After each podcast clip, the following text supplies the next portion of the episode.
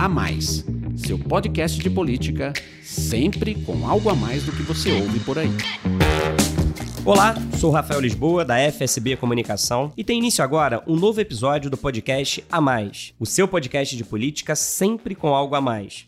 Hoje, o assunto é a corrida presidencial nos Estados Unidos. Vamos falar aqui sobre a eleição americana do ano que vem, o seu impacto no mundo e, claro, no Brasil. E quem está comigo para esse bate-papo é o Alon Feierwecker, analista político da FSB. Oi, Alon. Olá, Rafael. Olá, ouvintes. Alon, vamos começar então por um tema que afeta diretamente o xadrez eleitoral de 2020 lá nos Estados Unidos: o processo de impeachment do presidente Donald Trump que está em tramitação no Congresso. Os democratas já formalizaram na Câmara dos Representantes, o equivalente à Câmara dos Deputados, as acusações contra ele. Segundo os parlamentares, o presidente americano teria cometido o crime de abuso de poder ao pressionar um país estrangeiro, a Ucrânia, para supostamente obter uma vantagem política na eleição do ano que vem, e também o crime de obstrução do Congresso por atrapalhar o inquérito. Lembrando então que Trump é acusado de condicionar a ajuda militar americana à Ucrânia a uma investigação contra Hunter Biden, que foi conselheiro de uma empresa ucraniana e é filho de Joe Biden, ex-vice de Barack Obama e um dos principais nomes entre os democratas para a disputa de 2020. O processo de impeachment ainda precisa passar pelo plenário da Câmara, controlada pelos democratas, e, se aprovado pela maioria, segue para o Senado, que tem a palavra final e é dominado pelos republicanos. Pesquisas mostram que a população está dividida. Metade acha que ele deve ser afastado do cargo e metade considera que ele deve permanecer na Casa Branca. Qual, na sua opinião, Alon, é a chance de Trump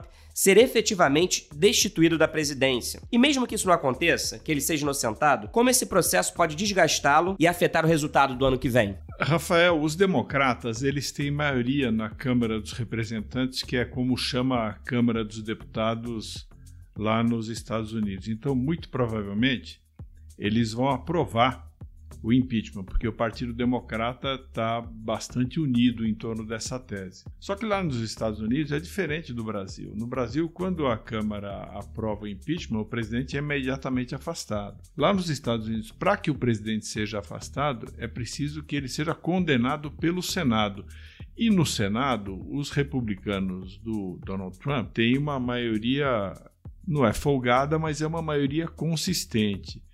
E da mesma maneira que os democratas estão unidos para afastar o Trump, os republicanos estão unidos para manter o presidente no cargo, porque o presidente é muito popular na base republicana. Então, eu acho que neste momento, se não surgir nenhum fato novo muito relevante, inclusive do ponto de vista jurídico, o mais provável é que ele permaneça no cargo. Agora você me pergunta sobre o efeito disso na eleição, se isso não vai causar desgaste. Olha, Rafael, é possível até que esse processo todo fortaleça o Trump para a eleição, para a reeleição, né, no ano que vem, porque o político, quando enfrenta uma batalha dessas e sai vivo, ele acaba se fortalecendo. Então, ele vai, se ele conseguir permanecer no cargo, ele ganha um discurso de que foi perseguido pelos democratas e sobreviveu, e isso de alguma maneira pode até fortalecê-lo na eleição. Alon, as pesquisas de novembro, ao ano da eleição, mostraram que todos os principais pré-candidatos democratas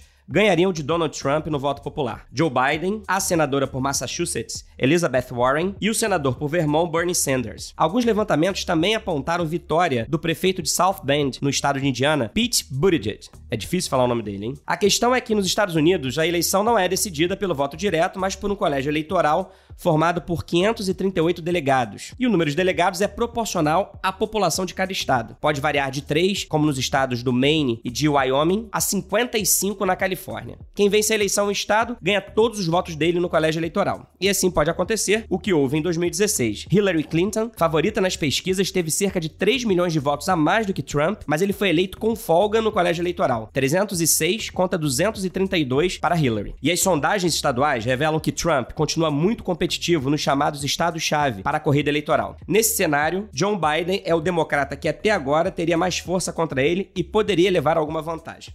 Alon, num sistema eleitoral tão imprevisível como o americano, em quem você apostaria para ganhar a corrida do ano que vem? Rafael, você lembrou bem da eleição de 2016, quando todas as pesquisas davam a Hillary Clinton na frente no voto popular. Depois o Donald Trump ganhou a eleição e aí as pessoas disseram que as pesquisas estavam erradas. Não, as pesquisas não estavam erradas. Elas mediam a votação popular nacional. E nessa votação popular nacional, a Hillary Clinton ganhou. O que a gente tem que prestar atenção é como é que está a votação do Donald Trump e dos adversários dele nos estados que estão em disputa. Por exemplo, a Califórnia, você citou aí, o próprio estado de Nova York, dois estados muito grandes, eles não estão em disputa. Os democratas vão ganhar a eleição. Então, se eles ganharem com milhões de votos de diferença ou com um voto de diferença, tanto faz do ponto de vista do colégio eleitoral. Por isso que o candidato pode ganhar no voto popular nacional e perder no colégio eleitoral, como você explicou. Nesses estados em que a eleição é dividida entre os democratas e os republicanos tradicionalmente na sucessão presidencial, as últimas pesquisas mostram paradoxalmente que o Trump, apesar de estar bem atrás no voto nacional,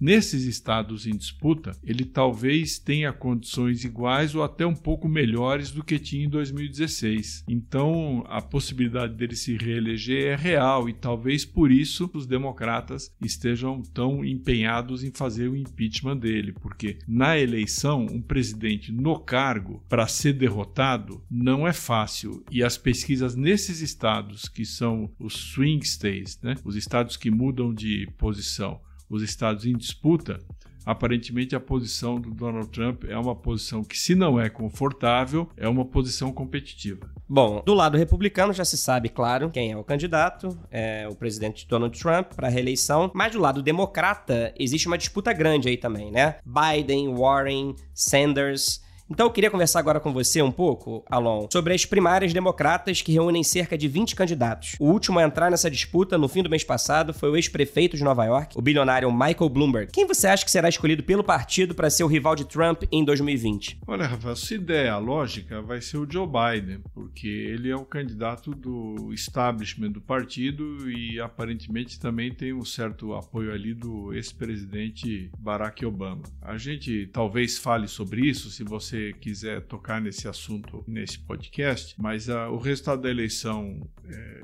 da última quinta-feira no Reino Unido, em que o Jeremy Corbyn, que é um, candidato mais à esquerda, né, foi sofreu uma derrota importante, talvez crie alguma dúvida na cabeça dos democratas sobre se vale a pena tentar enfrentar o Donald Trump com um candidato que seja marcadamente de esquerda, se não seria melhor enfrentá-lo com um candidato que a gente poderia definir como mais de centro, que é o caso do Joe Biden. Então eu acho que o cenário está bom para o Joe Biden. Qual é o problema? Problema. O problema é que ele é um candidato até já tem uma certa idade, o que não é um problema. Não é um problema para o presidente, né? Porque você vê que o Trump também já tem uma certa idade e está aí governando os Estados Unidos. Mas pode ser um problema para uma candidatura num partido democrata cuja base tem um peso importante da juventude. Né? Ainda que um dos principais adversários dele, o Bernie Sanders, tenha uma idade mais avançada do que ele, tem um apoio grande entre os jovens. Mas, de qualquer maneira, você tem que, nesse momento, acho que a pressão maior dentro do Partido Democrata é para que o Joe Biden seja o candidato. Até porque o que existia contra ele, que era esse, essa acusação de corrupção do filho dele lá na Ucrânia, de alguma maneira foi contrabalançado pelo processo de impeachment. Então, nesse processo de impeachment, mesmo mesmo que os, os democratas não consigam derrubar o Trump, eles já terão politizado o caso do Hunter Biden de uma maneira que, em algum grau, consiga neutralizar essa acusação de corrupção. Alon, o presidente Donald Trump é um líder bem controverso e combativo. Para defender os interesses americanos, tem jogado duro na guerra comercial com a China, mas as medidas protecionistas atingem também aliados, como o Brasil, que foi surpreendido com o anúncio recente da sobretaxa do aço e do alumínio brasileiros. A economia e a renda nos Estados Unidos têm crescido e o desemprego tem atingido os índices mais baixos em meio século. Trump fala isso o tempo todo. Ele é crítico a organismos multilaterais, como a Organização Mundial do Comércio e a Organização das Nações Unidas, e ameaça retirar os Estados Unidos do Acordo do Clima de Paris. Desde o início do seu mandato, endureceu as regras contra imigrantes. Trump usa as redes sociais para anunciar medidas de impacto global e atacar inimigos, entre eles a imprensa. Alon, quais os efeitos no mundo de uma reeleição de Donald Trump? E o que pode se esperar de mudanças com uma eventual vitória democrata? O governo Donald Trump até agora, Rafael, é um governo que pode ser sintetizado numa palavra de ordem que ele empregou bastante na campanha e continua defendendo, que é o Buy American and Hire America, quer dizer, compre produtos americanos e contrate trabalhadores americanos. Essa política protecionista dos Estados Unidos contribui nesse momento para fazer a economia dos Estados Unidos crescer bem. Você tem praticamente uma situação de pleno emprego. O último dado de criação do, de emprego nos Estados Unidos é mais de 200 mil novos empregos criados no único mês. Então, também uma parte da popularidade dele junto à base republicana se sustenta porque, de fato, a economia está crescendo e os empregos estão sendo criados. Então, é muito provável que no segundo, eventual segundo mandato essa política continue. Não há por que mudar. Por outro lado, o Trump é um negociador. Então, você vê que agora ele mesmo sinalizou que todo o debate com a China, a polêmica, a guerra comercial com a China, aparentemente está caminhando para algum tipo de acordo. Se vai ter mesmo acordo, se não vai ter, a gente tem que, tem que observar. Eventualmente, até o momento em que esse podcast for divulgado, talvez esse acordo até já tenha saído. O que a gente pode esperar para o segundo mandato é basicamente a continuidade da, das guerras comerciais e do protecionismo, com o detalhe de que essas guerras comerciais nunca são levadas até as últimas consequências. O objetivo dele com a guerra comercial é chegar a algum tipo de acordo. E quem souber aproveitar isso vai ter a oportunidade de chegar a um acordo com os Estados Unidos. E no Brasil, Alon, quais os impactos de uma reeleição de Trump? Lembrando que desde o início do governo Jair Bolsonaro, ele foi escolhido pelo presidente brasileiro como aliado preferencial na sua política externa. E por outro lado, o que, que acontece com o Brasil se os democratas vencerem? Rafael, uma eventual reeleição do Trump seria boa para o presidente Jair Bolsonaro, porque eles são do mesmo campo político e têm uma, uma boa relação.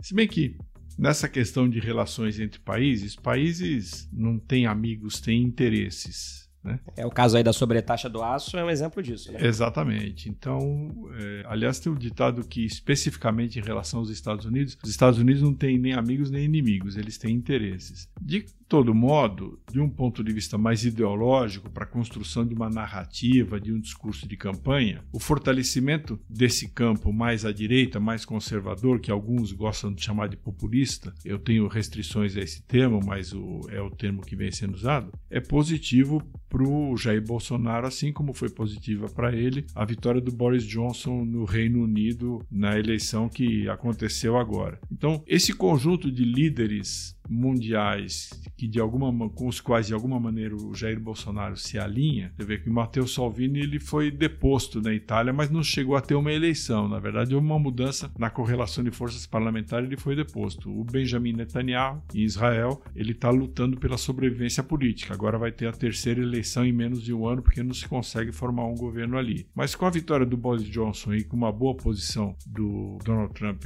na corrida presidencial americana, não se pode dizer que esse campo político esteja desgastado. E se o Trump se reeleger, vai ser um reforço para o Bolsonaro. Então, Alon, já que você tem falado bastante aí da vitória expressiva de Boris Johnson, vou aproveitar então, vou dar uma roubada e fazer uma pergunta que não tem nada a ver diretamente com a eleição americana, mas diz respeito a essa outra eleição importante no mundo, que foi lá no Reino Unido, onde o Partido Conservador obteve uma vitória muito expressiva, a maior dos últimos 30 anos contra o Partido Trabalhista. Com essa ampla maioria na Câmara dos Comuns, os conservadores, liderados por Boris Johnson, agora têm todas as condições de prosseguir com o Brexit para que o Reino Unido deixe a União Europeia. Apesar das dúvidas em relação à força do Partido Conservador e de Boris Johnson, que sofreu muitos desgastes e críticas nos seus primeiros meses como primeiro-ministro, essa vitória pode ser considerada uma demonstração de que nas urnas o discurso mais à direita continua vitorioso no Ocidente, Alon? E para isso, eu vou utilizar um tweet do ex-primeiro-ministro Tony Blair, que desde a eleição aí dos conservadores começou a circular bastante na internet, que diz o seguinte: o tweet dele é de 2017. Ele diz: se você for confrontar populismo de direita com populismo de esquerda, o populismo de direita vencerá. Olha, isso é uma tese muito útil para quem defende que a luta política deve ser contra todos os populismos, ou de direita ou de esquerda. Eu, como eu disse para você, eu não gosto muito desse termo. E essa ideia de que só a direita está ganhando a eleição, talvez não seja bem assim. Nós acabamos de ter eleições em Portugal e na Espanha, e nos dois casos a esquerda ganhou, ou pelo menos a social-democracia ganhou. Em Portugal de uma maneira mais afirmativa, na Espanha mesmo tendo dificuldade para formar o governo, o Partido Socialista ele liderou. Eu acho que a questão aí é, não é exatamente entre direita e esquerda, mas que tipo de coalizão social e política tem mais chance de ganhar a eleição. O Jeremy Corbyn, o Partido Trabalhista no Reino Unido, perderam a eleição exatamente pelo mesmo motivo que a Hillary Clinton perdeu a eleição nos Estados Unidos para o Donald Trump. Eles perderam porque uma parte da classe trabalhadora que tradicionalmente votava no Partido Trabalhista se deslocou para votar no Partido Conservador porque o Partido Conservador se colocou como defensor do interesse nacional, enquanto o Partido Trabalhista ele se apegou a uma agenda menos nacionalista e mais, para usar uma expressão da moda, mais global. Então acredito que a disputa não é exatamente entre direita e esquerda nesses casos, mas entre nacionalismo e globalismo, para usar essa de novo essa expressão que foi introduzida no, no dicionário da política recentemente. Uma parte da classe trabalhadora que tradicionalmente votava na esquerda nos países desenvolvidos, ela se sente vulnerável com a, no caso, por exemplo, do Reino Unido, com a imigração e no caso dos Estados Unidos, com a exportação de empregos por causa da globalização. Então, se juntaram a elite, uma parte muito significativa da classe média e um pedaço da classe trabalhadora. E você nota que em países com voto distrital, você não precisa ter uma grande diferença nas urnas para ter uma vitória esmagadora, porque você pode ter uma diferença pequena em cada distrito e no final o resultado no parlamento ser um resultado esmagador. Se você olhar o resultado da eleição agora no Reino Unido, a diferença entre os conservadores e os trabalhistas foi de pouco mais de 10%. E esse pouco mais de 10% de diferença, 40 e poucos a 30 e poucos, ele gerou uma maioria expressiva e esmagadora dos conservadores no parlamento. Mas, da mesma maneira, se a política deles não oferecer resultados para esse segmento da classe trabalhadora que desta vez decidiu votar no Partido Conservador, ele pode amanhã voltar a votar no Partido Trabalhista. Porque a sociedade continua bem dividida, né? Exatamente. Bom, e assim encerramos mais um podcast a mais. Obrigado, Alon, por suas análises. E até a eleição presidencial americana, em novembro de 2020, voltaremos várias vezes a tratar do assunto por aqui. E obrigado a você pela companhia. Até a próxima. Tchau.